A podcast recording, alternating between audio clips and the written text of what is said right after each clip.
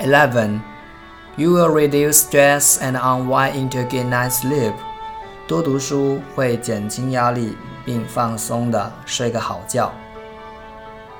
Exposing yourself to artificial light on your cell phone, TV, or tablet reduces your body's production of melatonin, which can make it difficult to get a good night's sleep.